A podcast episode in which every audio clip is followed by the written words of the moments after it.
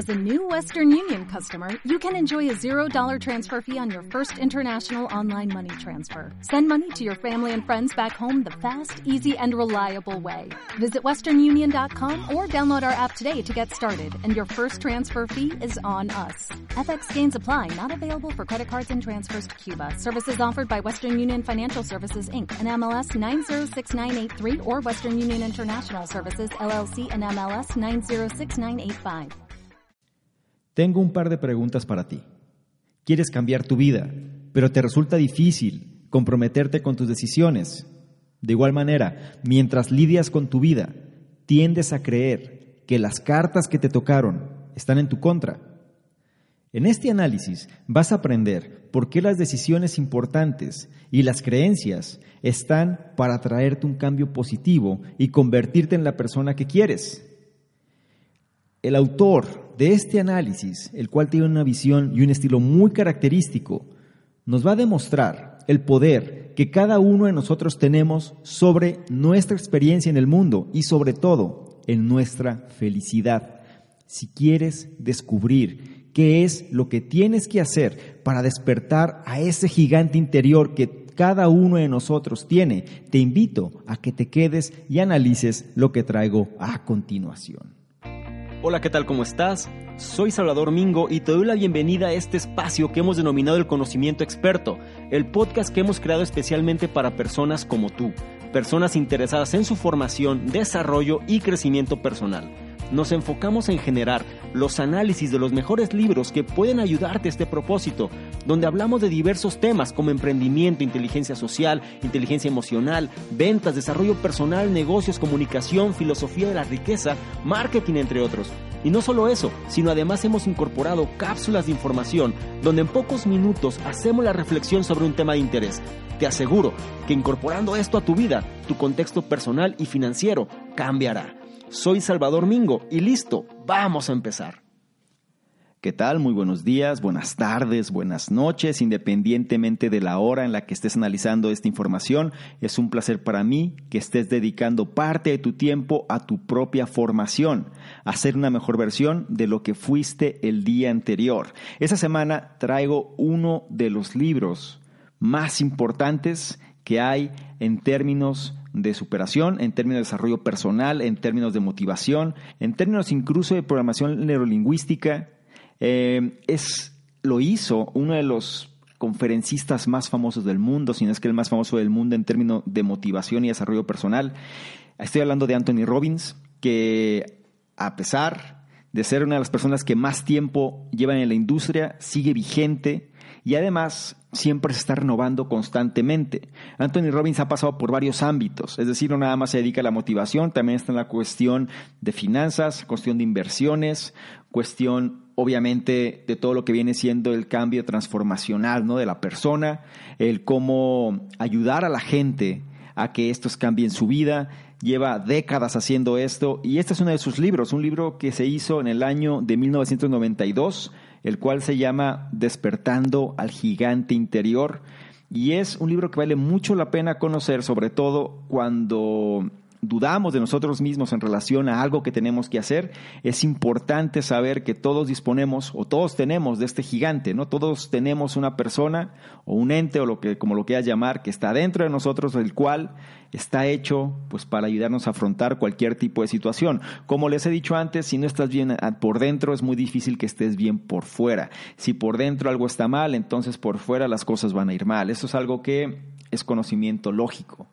Sin embargo, muchas veces este tipo de temas es subestimado o es menospreciado, pero la, curiosamente las personas que más menosprecian esto son las personas que peor están. ¿Sí?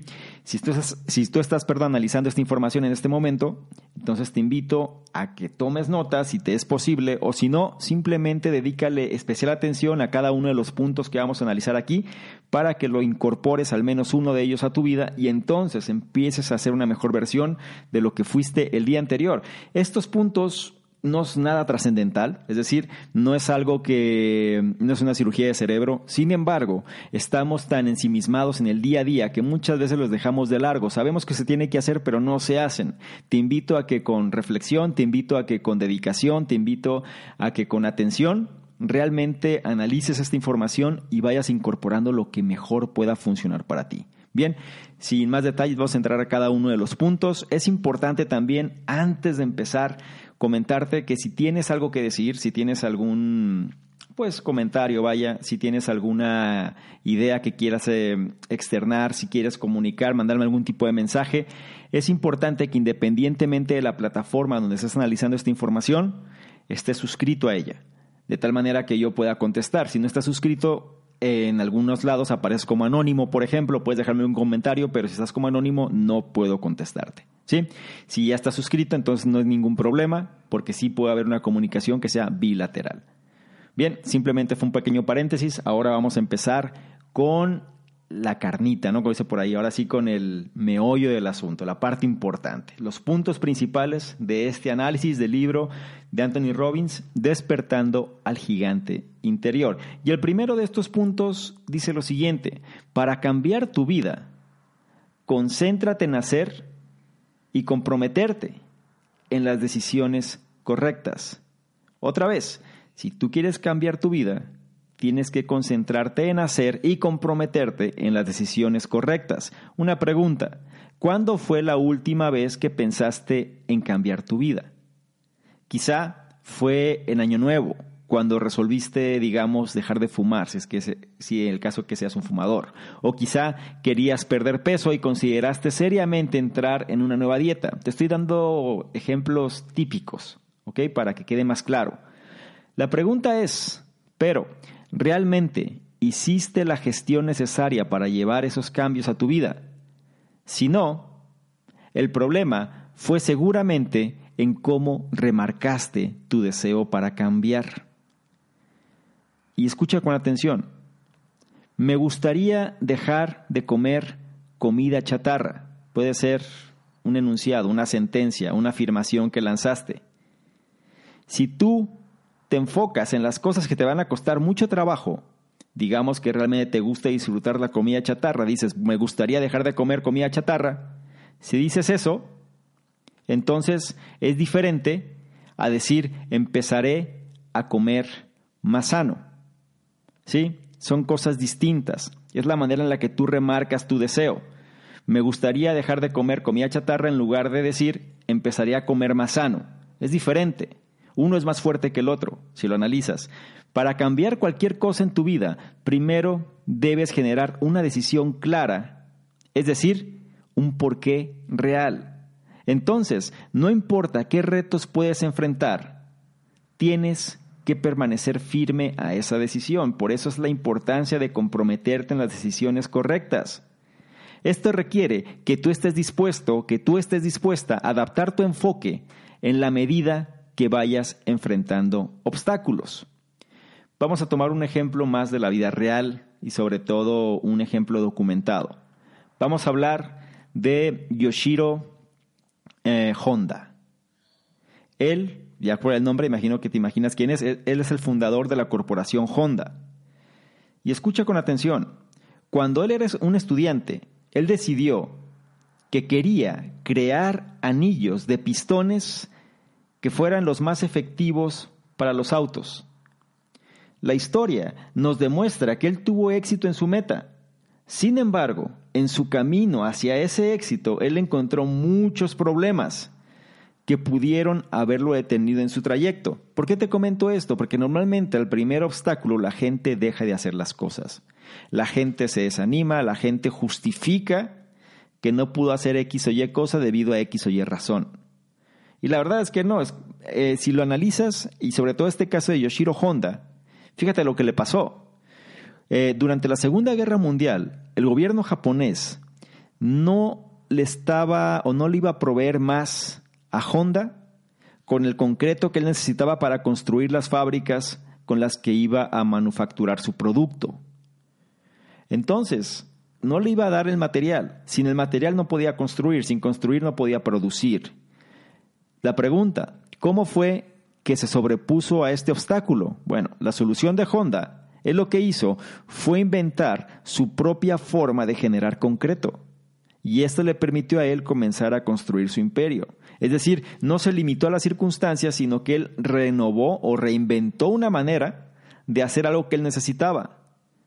Y esto es algo que es digno de admirar porque realmente en, los tiempos de hoy, pues donde todo es bastante sencillo, donde todo es más fácil, donde todo es más rápido, donde las personas se comprometen cada vez menos, pues es algo que se ve casi como ciencia ficción, ¿cierto? Pero la verdad es que ahí está. Y cada uno de nosotros tiene la misma capacidad para empezar a entender esto y empezar a construir de la misma manera. Y sabiendo que el hecho de comprometerte con decisiones más grandes puede ser difícil, eso es verdad. Sin embargo, también es cierto que entre más lo hagas, más fácil se vuelve. Y esto lo voy a repetir. Entre más te comprometes con decisiones grandes, al principio será difícil. ¿Por qué? Porque te va a costar mucho más esfuerzo, te va a hacer salir de la zona de confort. Pero entre más lo hagas, esta zona de confort se expande, entonces las cosas se vuelven más fáciles cada vez. Así que cuando falles en tu intento por cambiar tu vida, es decir, esa dieta, ese propósito, eso que querías hacer, y falles en tu intento, créeme, eso es algo inevitable que sucederá algunas veces. Así que no te desalientes. En lugar de eso, piensa en lo que pudiste haber aprendido de dicho fracaso. ¿Ok? Por ejemplo, los fumadores raramente tienen éxito en su primer intento por dejarlo.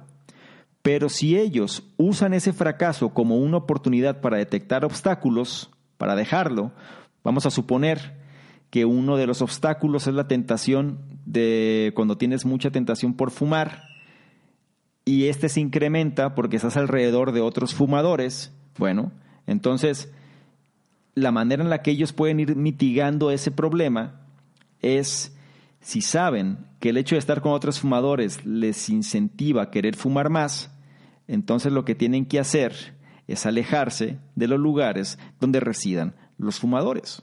Tienen toda la lógica del mundo, ¿no? De tal manera que le va a ser más fácil cumplir su meta. Es decir, no se trata de sufrir eh, de una manera abundante, ¿no? En este tipo de cosas. Se trata de sufrir por sufrir. Algo muy importante, y lo voy a remarcar a lo largo de este análisis. No se te olvide, eres el promedio de las cinco personas con las que más compartes tu tiempo. Si tú tienes un problema de peso y estás con personas que también tienen el mismo o peor problemas de peso que tú, pero no tienen la actitud para cambiar, pues créeme, las cosas van a seguir igual o peor. Lo mismo sucede con el dinero, lo mismo sucede con el amor, lo mismo sucede con cualquier tema del cual quieras de alguna forma mejorar. Tienes que moverte o tienes que cambiar de ambiente si es que realmente quieres hacer ese cambio. Entonces, detecta cuáles son los obstáculos que te están llevando a fracasar, lo pongo entre comillas, para tenerlos bien identificados y entonces trates de evitarlos, ¿sí? Trates de no caer donde se encuentran esas situaciones que te van a hacer mm, recaer en eso que no quieres que suceda. El punto número uno, no, se te olvide, es para cambiar tu vida, concéntrate en hacer y comprometerte en las decisiones correctas. El verdadero compromiso hacia la decisión te va a dar la fuerza para que hagas lo que tengas que hacer a pesar de los obstáculos que se te presenten. El siguiente punto habla sobre los hábitos y dice, haz nuevos hábitos por medio de asociar aquellos que no quieres con dolor y los que sí quieres con placer. Ya previamente habíamos analizado el libro El Poder del Hábito, te lo recomiendo si es que aún no lo has escuchado o no lo has visto, te invito a que lo hagas, donde estás analizando esta información, ahí lo vas a encontrar. El Poder del Hábito es uno de los análisis de Charles Duhigg, el cual pues, nos muestra cómo podemos formar hábitos. Pero en este punto en particular, basados en lo que nos dice Anthony Robbins, es haz nuevos hábitos por medio de asociar aquellos que no quieres con dolor y los que sí quieres con placer. Hemos visto que para cumplir nuestra meta y generar un cambio, nosotros debemos comprometernos con nuestras decisiones. Eso lo analizamos previamente. Pero incluso con las mejores intenciones, cambiar nuestro comportamiento establecido puede ser algunas veces extremadamente difícil. Y eso hay que estar conscientes de ello.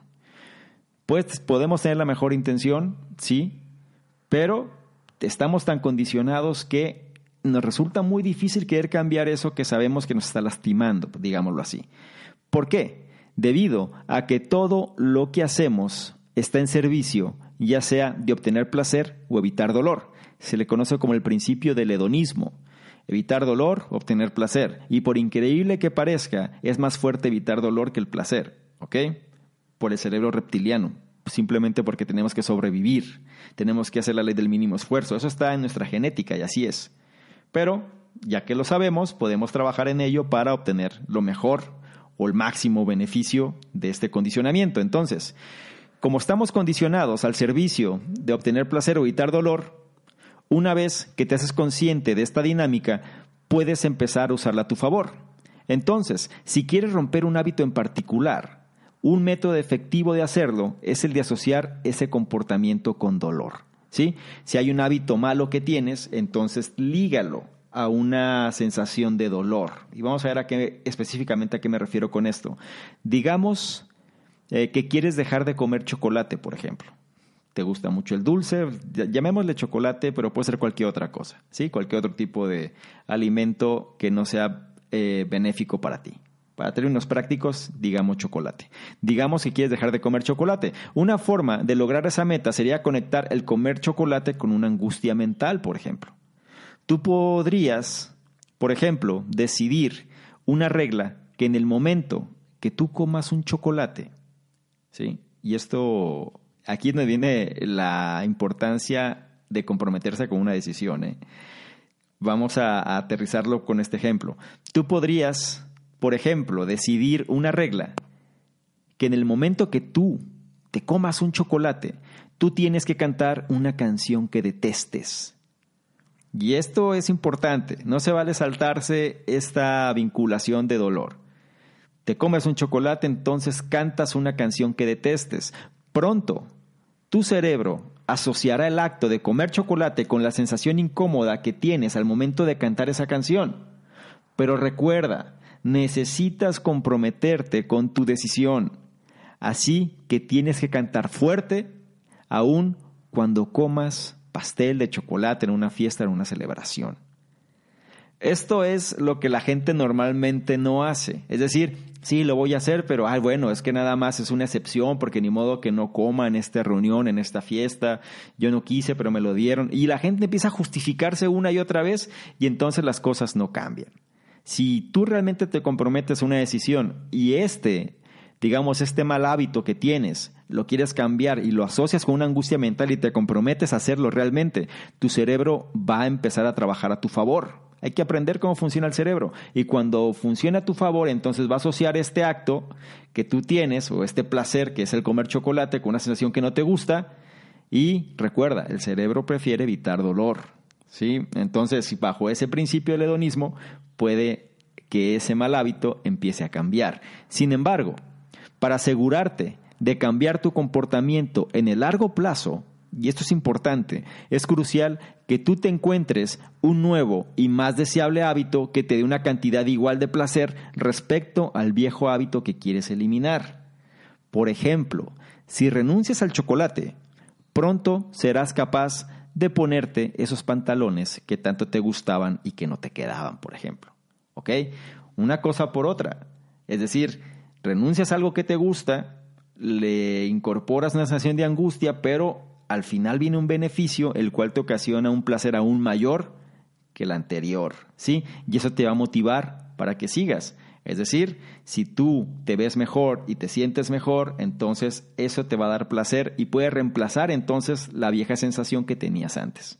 Esta técnica ha sido probada una y otra vez en casos extremos, donde las personas que lograban encontrar una alternativa al viejo hábito eran mucho menos propensos de recaer. Y esto es importante. No se trata de sufrir, como te dije antes, por sufrir. Se trata simplemente de un intercambio de una lógica, de un cambio de pensamiento el cual te lleve a mejorar pues la calidad de vida que tienes, ¿sí? Eh, tratar de evitar quizá el placer, em, digamos, del corto plazo o el placer efímero, sino por un beneficio de mediano, largo plazo. Y eso es de lo que trata este segundo punto. Haz nuevos hábitos por medio de asociar aquellos que no quieres con dolor y los que sí quieres con placer. El tercer punto habla que para cambiar quién eres, tienes que cambiar tus creencias. Y repito, para cambiar quién eres, cambia tus creencias. Imagina lo siguiente. Dos personas que acaban de cumplir 60 años. Uno de ellos puede pensar que su vida se acerca a su final, donde sus mejores años se han ido. La otra, sin embargo, realmente podría estar muy entusiasmada de todo lo que aún está por venir. ¿Qué es lo que hace que sobre la misma situación existan dos puntos de vista tan distintos? Sería la pregunta, ¿por qué? La manera en la que nosotros vemos al mundo y a nosotros mismos está moldeada por nuestras creencias. Esa es la razón. Pero la pregunta es, exactamente qué es una creencia. Una creencia es una idea respaldada por evidencia. Repito, ¿qué es una creencia? Una creencia es una idea la cual es respaldada por evidencia. Para la mayoría de nosotros, cualquier evento en nuestras vidas puede actuar como una referencia e informar a nuestras creencias. Desafortunadamente, esto también aplica que cualquier cosa mala que sucede. ¿Sí?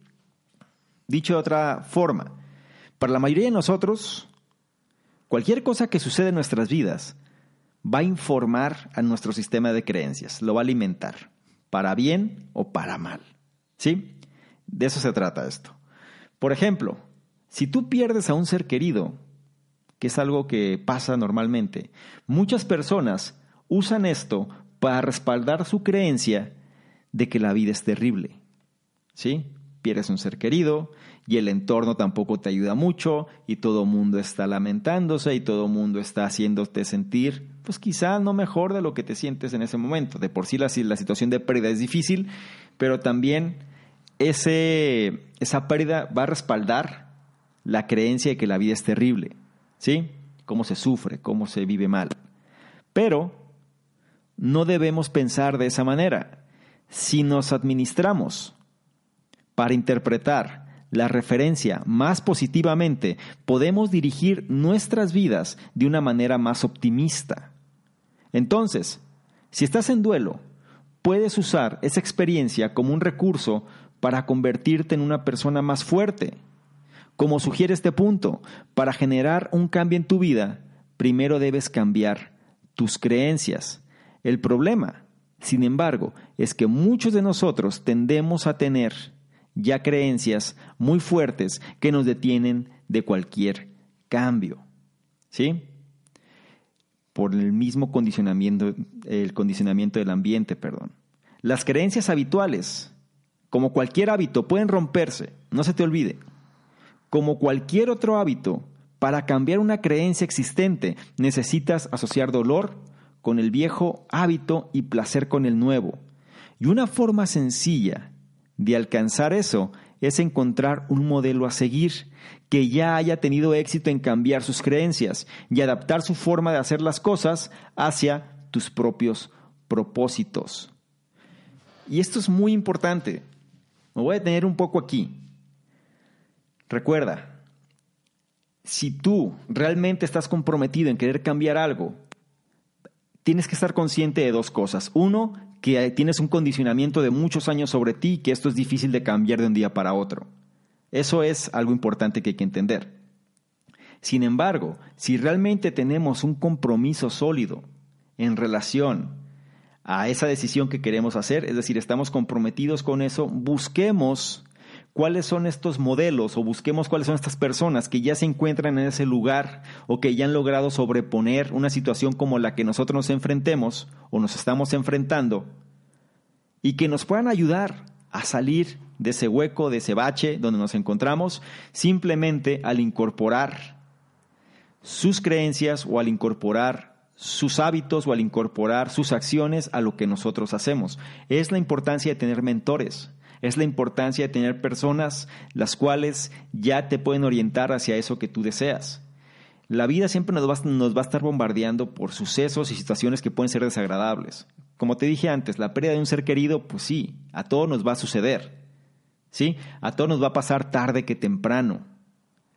Y si optamos por la creencia regular de lamentarnos por esa pérdida, pues no nos va a servir de mucho, porque es algo que, va a suceder constantemente. Si en lugar de eso nos hacemos más fuertes, somos una persona más eh, que aporta, digamos, más tranquilidad al entorno, que sabe cómo manejar un duelo y sobre todo puede, ayudar a otros en su momento, a que ellos manejen mejor su duelo, bueno, eso ya es algo diferente. ¿sí? Aquí la cuestión más importante es si nosotros nos encontramos en una situación difícil, nos encontramos en una situación la cual no tenemos mucha alternativa, entonces busquemos un modelo a seguir que ya haya tenido éxito en cambiar sus creencias, es decir, que quizá haya estado como nosotros estamos ahora y que, lo, y que haya logrado cambiar, y entonces vamos a adaptar su forma de hacer las cosas hacia nuestros propios propósitos. ¿Ok?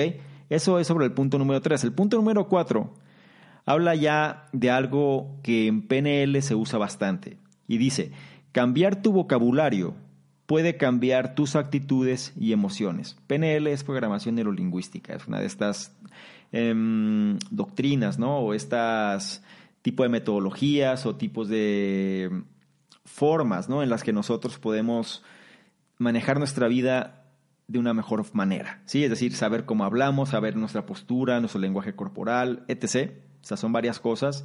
La programación de la lingüística pues da ese mensaje hacia el subconsciente de tal manera que al final pues nos lleva a sentirnos de X o Y manera. Y uno de estos puntos sobre la programación neurolingüística es cambiar tu vocabulario puede cambiar tus actitudes y emociones.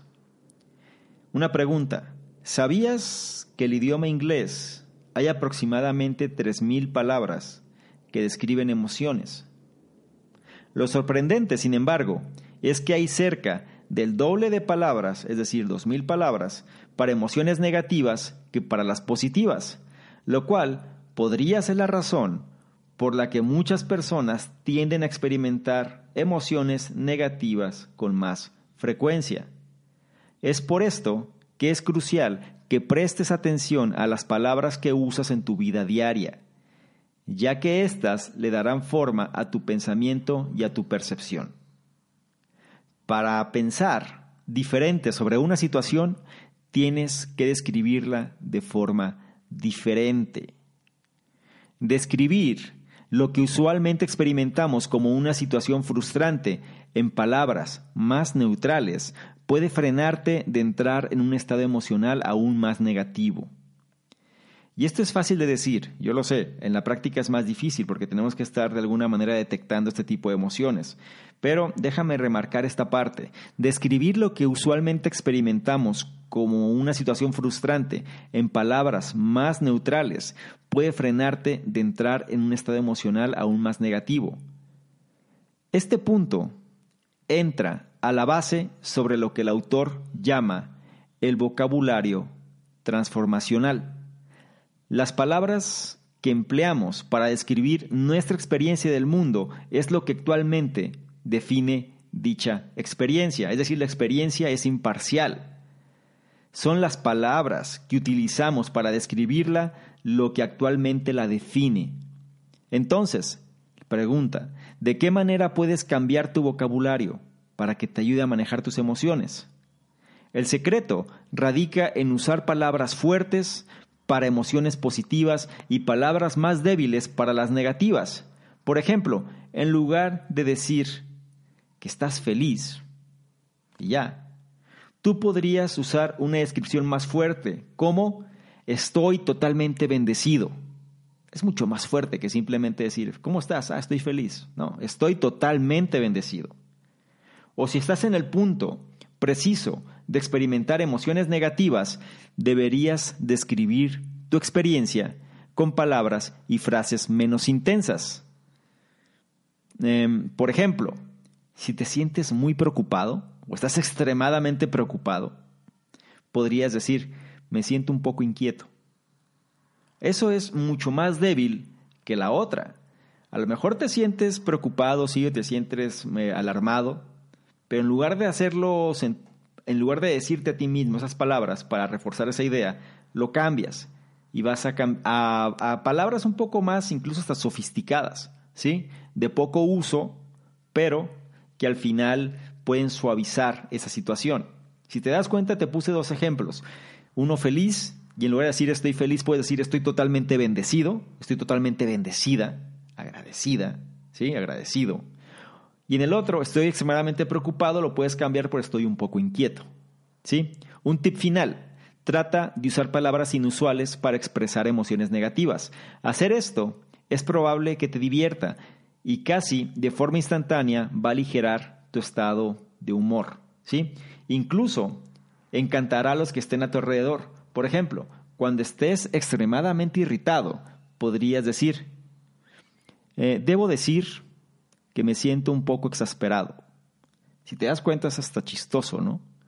Esta palabra poco común tiene un estilo clásico, gentil, que puede mejorar casi instantáneamente tu estado de ánimo.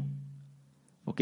Entonces, cambiar tu vocabulario puede cambiar tus actitudes y emociones. No lo tomes a la ligera y empieza a practicar. Si algo te irrita, empieza a quitarle fuerza por medio de las palabras. Y si algo te agrada o te sentir bien, dale más fuerza por medio de las palabras. El tip final que menciona aquí es usa palabras poco inusuales, bueno, poco usuales más bien, usa palabras eh, que casi no uses para expresar emociones negativas y si son sofisticadas mejor. Como te dije antes, si estás muy irritado, si estás muy enojado, estás muy enojada, puedes decir me siento un poco exasperado, me siento un poco exasperada. Y la gente se quedará, ¿qué? Pero al final tú te vas a empezar a divertir con este tipo de situaciones. Bien, el siguiente punto es para encontrar la mejor solución a cualquier problema, haz las preguntas correctas. La base se dice que para una conversación perfecta es saber qué preguntar. Vamos a ver el detalle de esto. Repito, para encontrar la mejor solución a cualquier problema, haz las preguntas correctas. Como has aprendido hasta este momento, cambiar tu vida requiere cambiar la manera de pensar. Ahora iremos un poco más profundo. Exactamente, la pregunta sería, ¿qué es pensar? En términos básicos, nuestros pensamientos son una serie de preguntas y respuestas.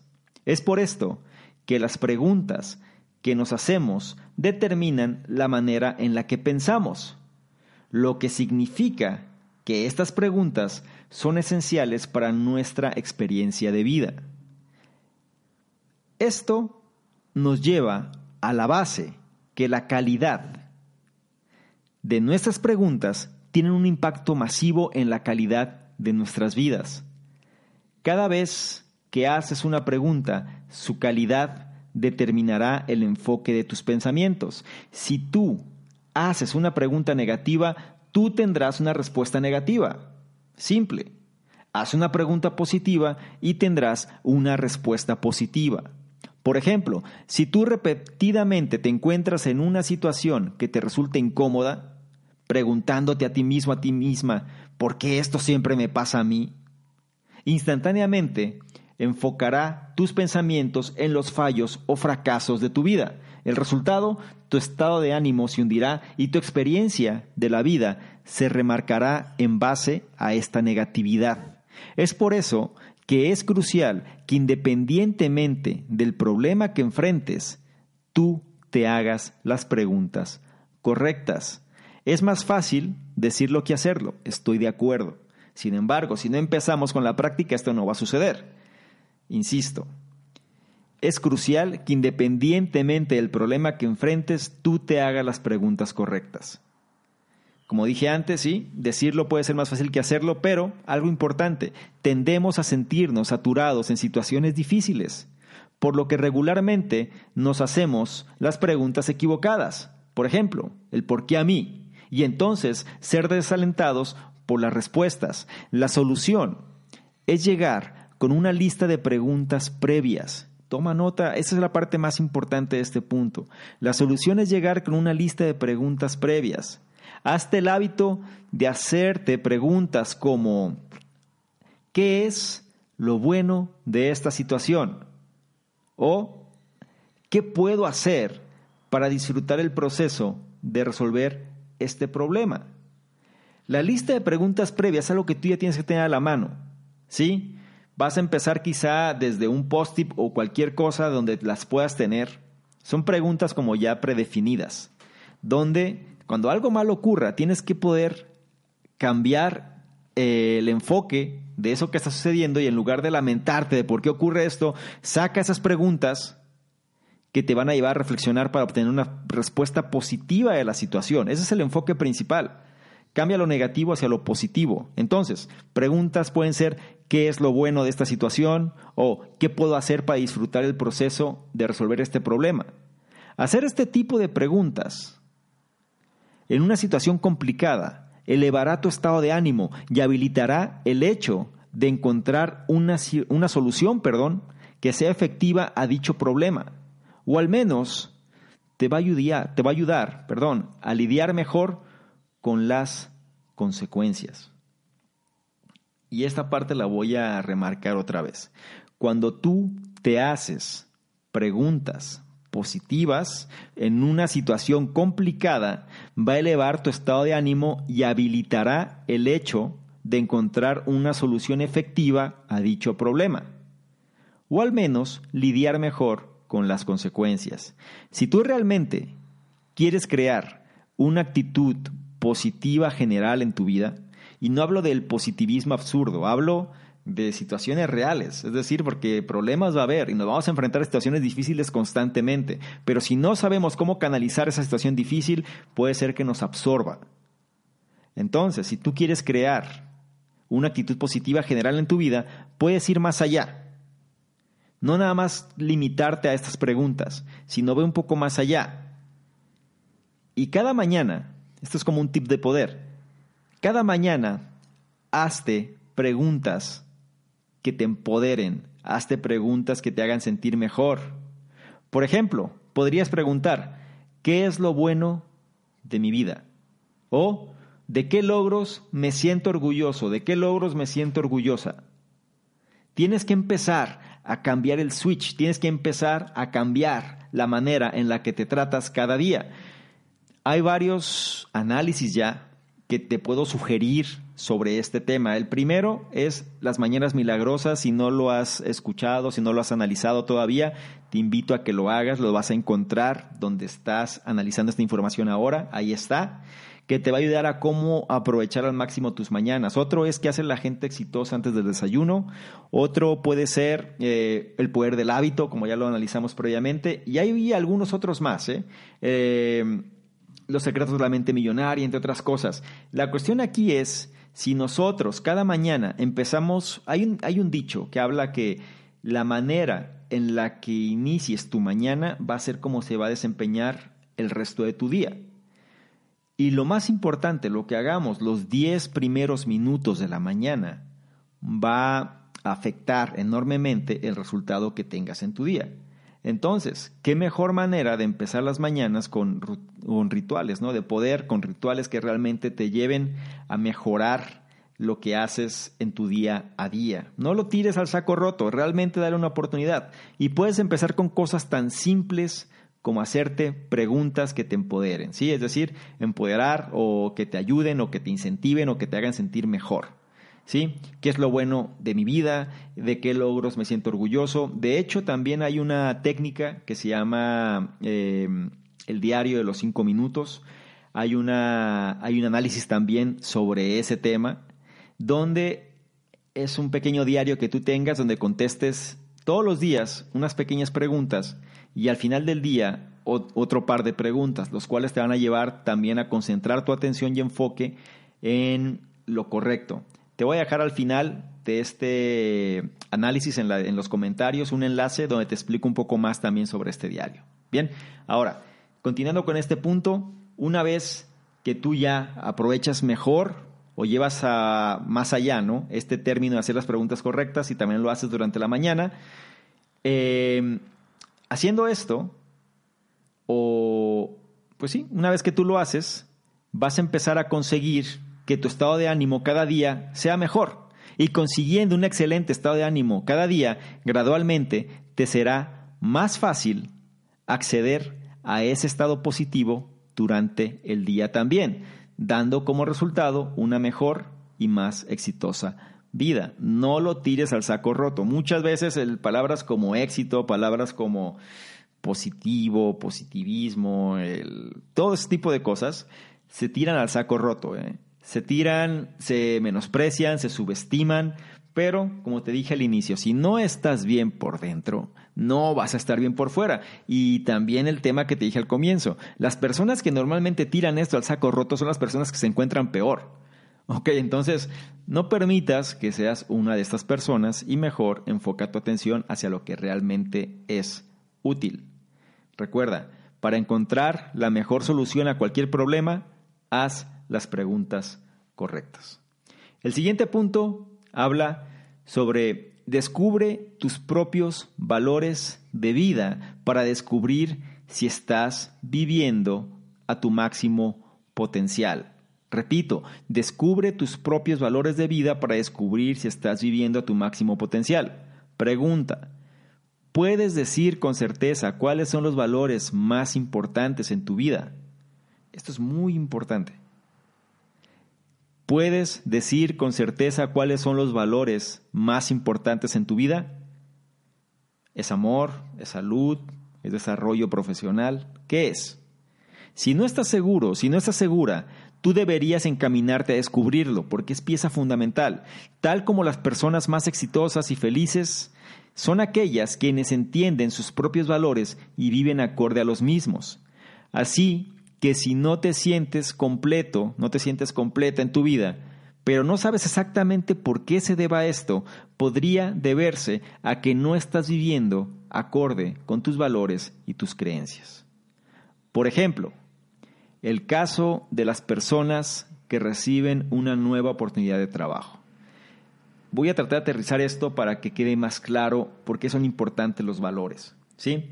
Y te voy a poner este ejemplo. Tú tienes dos personas que tienen un ascenso en su trabajo. Para una de estas personas, esa es la oportunidad de su vida, se siente muy bien, está feliz y la toma de inmediato.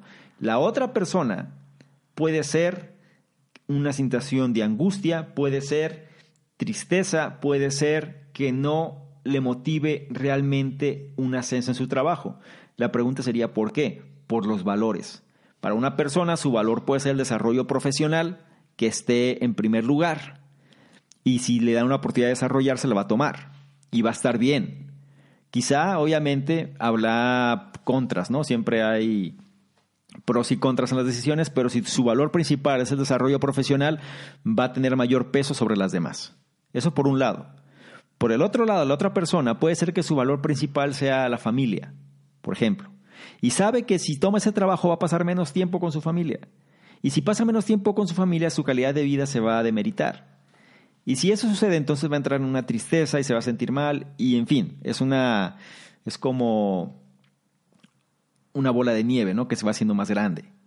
Entonces, sobre ese criterio es por eso que es importante que descubramos cuáles son nuestros valores para estar en armonía con ellos. Si estamos en armonía con ellos, nos vamos a sentir mucho mejor y quería plasmarlo con este ejemplo.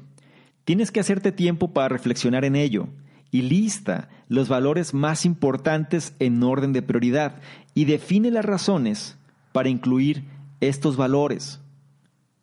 Al hacer esta lista, posiblemente notes que alguno de los valores que sostienes no encajan bien para completar tus metas.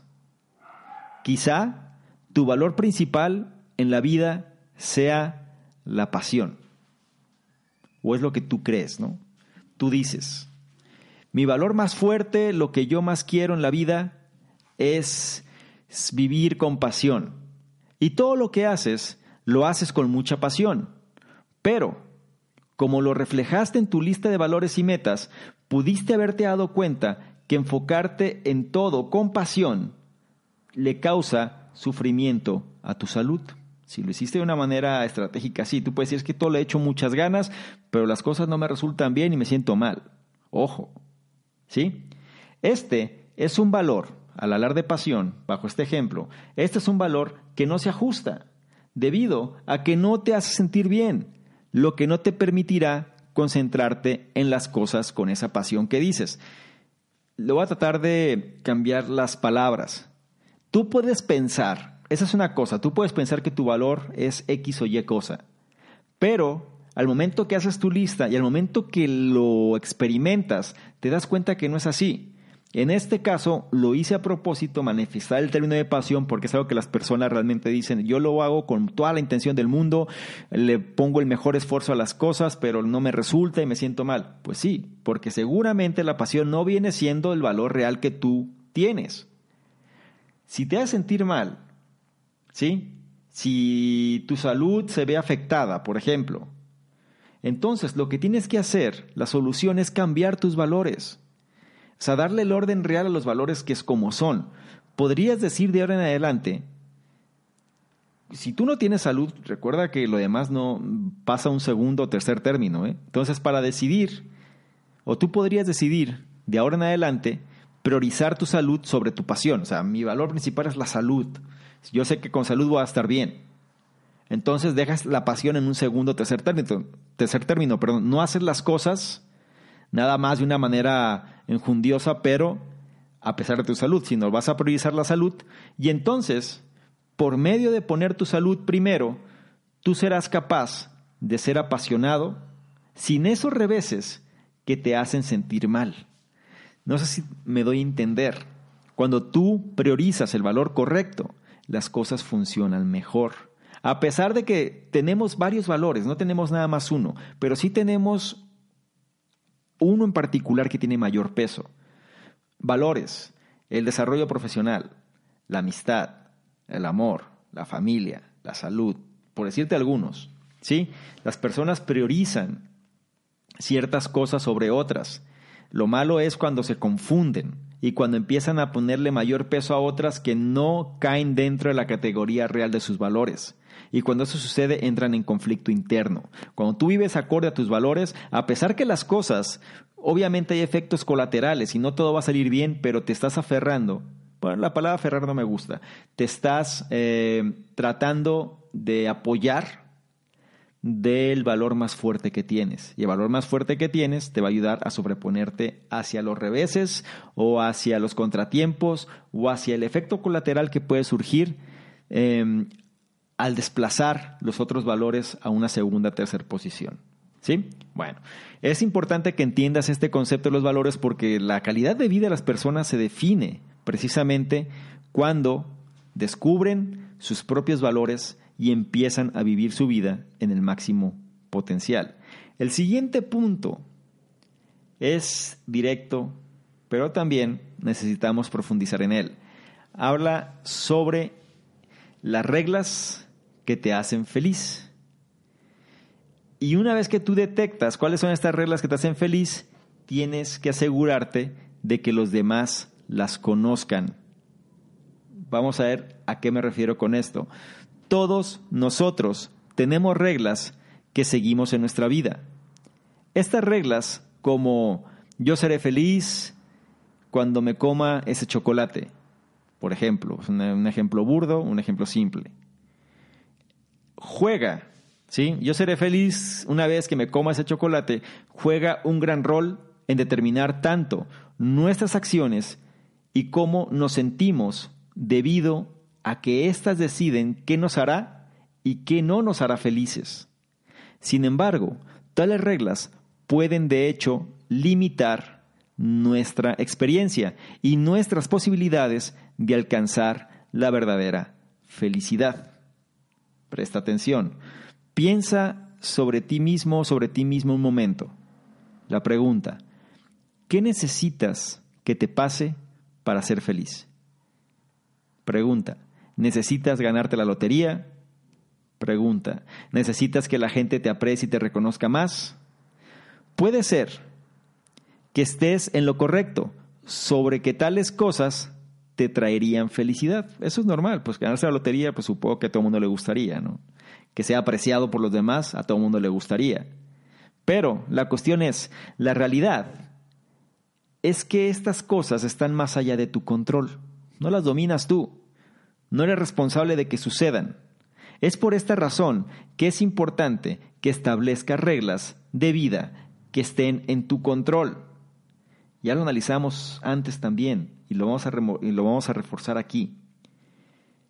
La razón por la que las personas no son felices, en pocas palabras, es porque establecen reglas de vida que están fuera de su control.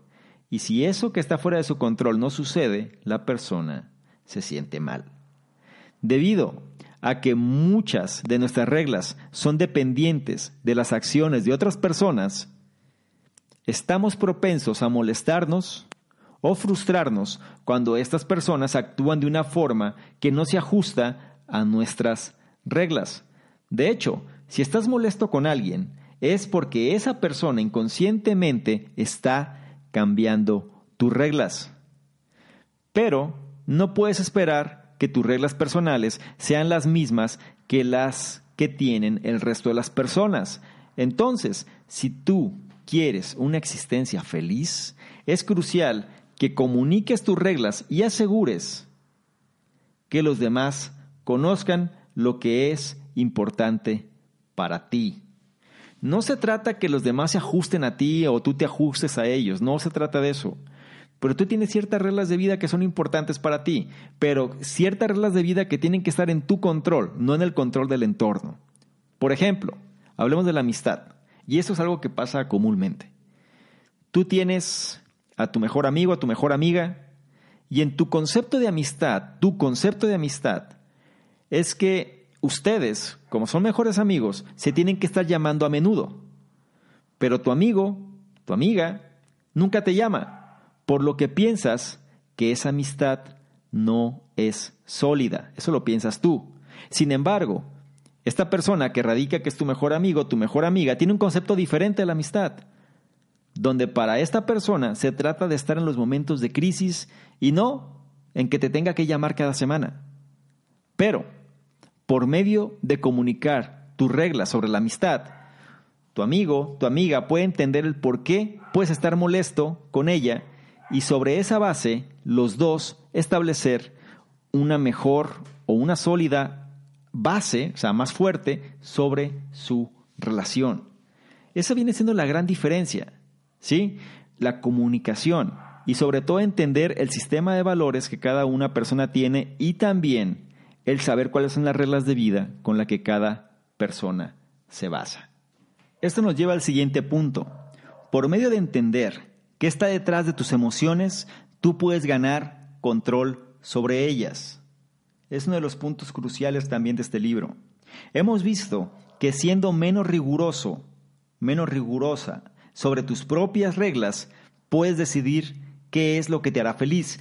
Pero no solo se trata de felicidad, sino que si tú dominas esto, puedes ganar maestría en todo tu rango de emociones. Pero en función de ganar ese control, necesitamos primero identificar nuestras verdaderas emociones. No hay que engañarnos. Esta es la importancia de encontrar las causas de estas emociones. Tendemos a fácilmente abrumarnos por nuestras emociones negativas, usualmente debido a que las generalizamos o fallamos en identificarlas correctamente. Por ejemplo, puedes sentirte molesto, puedes sentirte molesta, enojado, enojada sobre algo, pero si tú reflejas la verdadera causa de tu dolor emocional, podrás darte cuenta que hay algo más detrás de ese enojo. Quizá estés cansado, estés cansada, estés harto, estés harta, quizá tengas hambre. O sea, es decir, hay otras cosas eh, que esta emoción es el detonante de otras. ¿Sí? Quizá una cosa que era una tontería, pero te sentías tan mal por X o Y razón que la hizo explotar es como hacer tormentas en vasos de agua. Si nosotros determinamos bien cuál es la causa por la cual me siento de X manera, será mucho más fácil atacarla. Tan pronto como identifiques esta causa, puedes usar, perdón, el vocabulario transformacional. Recuerda, influenciando tus emociones por medio de escribirlas de forma diferente y expresar ese hartazgo que puedes tener, ese cansancio, esa situación. Con otras palabras, puedes decir en lugar Mm, de explotar y decir estoy harto por esto, puedes decir me siento un poco desanimado. Esto mitigará cualquier negatividad que sientas y hacer que las emociones sean más fáciles de manejar. Pero entender la causa de una emoción particular es solo el primer paso. El siguiente es un reto aún mayor. Debes tomar acción para lidiar con la emoción y cambiar lo que sea que le esté causando. ¿Qué es lo que tienes que hacer? Repito, debes tomar acción para lidiar con la emoción y cambiar lo que sea que le esté causando. Este tiene toda la lógica del mundo. No nada más basta con identificarla, sino hacer una acción determinada. Vamos a poner un ejemplo. Entonces, si tú identificas exitosamente la causa de tu emoción negativa, digamos que te sientes solo, te sientes sola, puedes empezar a buscar las razones de la soledad que sientes. Por ejemplo, puede ser que tú no hayas estado en contacto con ninguno de tus amigos últimamente. Si ese fuera el caso, la solución es clara. Toma acción y llámales. Algunas veces, sin embargo, puedes sentir que no puedes lidiar con una emoción particular. Cuando eso sucede, trata de recordar un momento donde lidiaste exitosamente con la misma situación. Hacer esto te dará confianza en tu habilidad para manejar sensaciones difíciles debido a que tú lidiaste con estas situaciones antes y ciertamente puedes hacerlo de nuevo. Y el último punto, para finalizar el análisis de este libro, habla sobre el propósito. Específicamente, uno de los temas que muchas personas se sienten perdidos aquí. Y analiza esto con atención. Contribuye a la sociedad para descubrir lo que puedes conseguir como individuo. Es el punto con el cual vamos a finalizar. Contribuye a la sociedad para descubrir cómo puedes conseguir o para descubrir lo que puedes conseguir como individuo. En los puntos anteriores discutimos cómo tener control de tu vida, cómo alcanzar el éxito y encontrar la felicidad. En este punto, sin embargo, puedes, eh, puedes estar pensando que no importa el cambio que puedas hacer en tu vida personal, nunca vas a tener el poder de cambiar algo en la sociedad. Afortunadamente, este no es el caso. Incluso las decisiones más pequeñas que hagas en tu vida pueden generar una influencia social mayor. Mientras que la mayoría de las personas piensan que ellos no son lo suficientemente influyentes para generar tal cambio y por consiguiente ni siquiera lo intentan, la verdad es que las decisiones sobre las cuales eh, son las claves para cambiar tu vida, también resultan ser las claves para transformar la sociedad. Esto es algo como el famoso efecto mariposa. Uno puede pensar desde su trinchera, ¿no? Desde la posición en la que está, que es que no importa lo que yo haga, soy demasiado pequeño, no tengo demasiada influencia, no puedo hacer nada, no puedo cambiar el mundo. Depende. No se trata de cambiar el mundo, se trata de cambiar tu mundo. ¿Sí? Se trata de empezar a cambiar el entorno donde tú estás. Se trata de cambiar sobre aquello en lo que tienes control. Y eso puede incentivar, no lo sabes, pero puede incentivar a ese efecto mariposa o ese efecto bola de nieve. Digamos que a lo mejor te cuesta em, en, el aspecto económico, no tienes ingresos suficientes, no, no te alcanza. Y la cantidad que tú tienes destinada para generar tu estilo de vida, pues simplemente es escasa, ¿sí? Entonces empieza a, o empieza a tener una reestructura de tus finanzas, por ejemplo. Entonces puedes decir, ¿sabes qué? Pues voy a abrir una cuenta o voy a invertir, voy a apartar cierta cantidad para otro tipo de crecimiento que quiero hacer. Cuando tú empiezas a analizar esto, en primera instancia, pues si tú te basas a tu situación actual, vas a decir es imposible porque no me alcanza. Pues te voy a decir algo, es exactamente lo mismo. Si tú no empiezas con pequeños cambios, las cosas grandes no van a suceder. Y es lo que va a hacer que te diferencies entre ser un soñador o una persona que realmente hace las cosas. Si tú empiezas a hacer pequeños cambios en tu vida, esos pequeños cambios van a empezar a generar ese efecto mariposa, ese efecto bola de nieve, donde al final vas a empezar no nada más hacia ti, porque primero el cambio resulta a nivel personal, pero ese cambio a nivel personal va a empezar a influenciar hacia el nivel colectivo, hacia el nivel de las personas que están alrededor tuyo, y tú no lo puedes saber.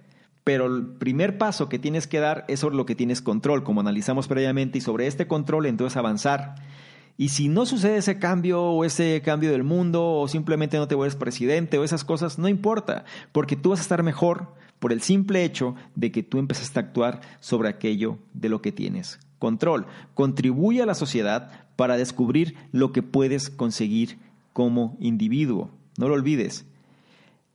Y de esta manera, es lo que genera o es lo que empieza a, a transformar un cambio social positivo, ¿sí? Una base fundamental.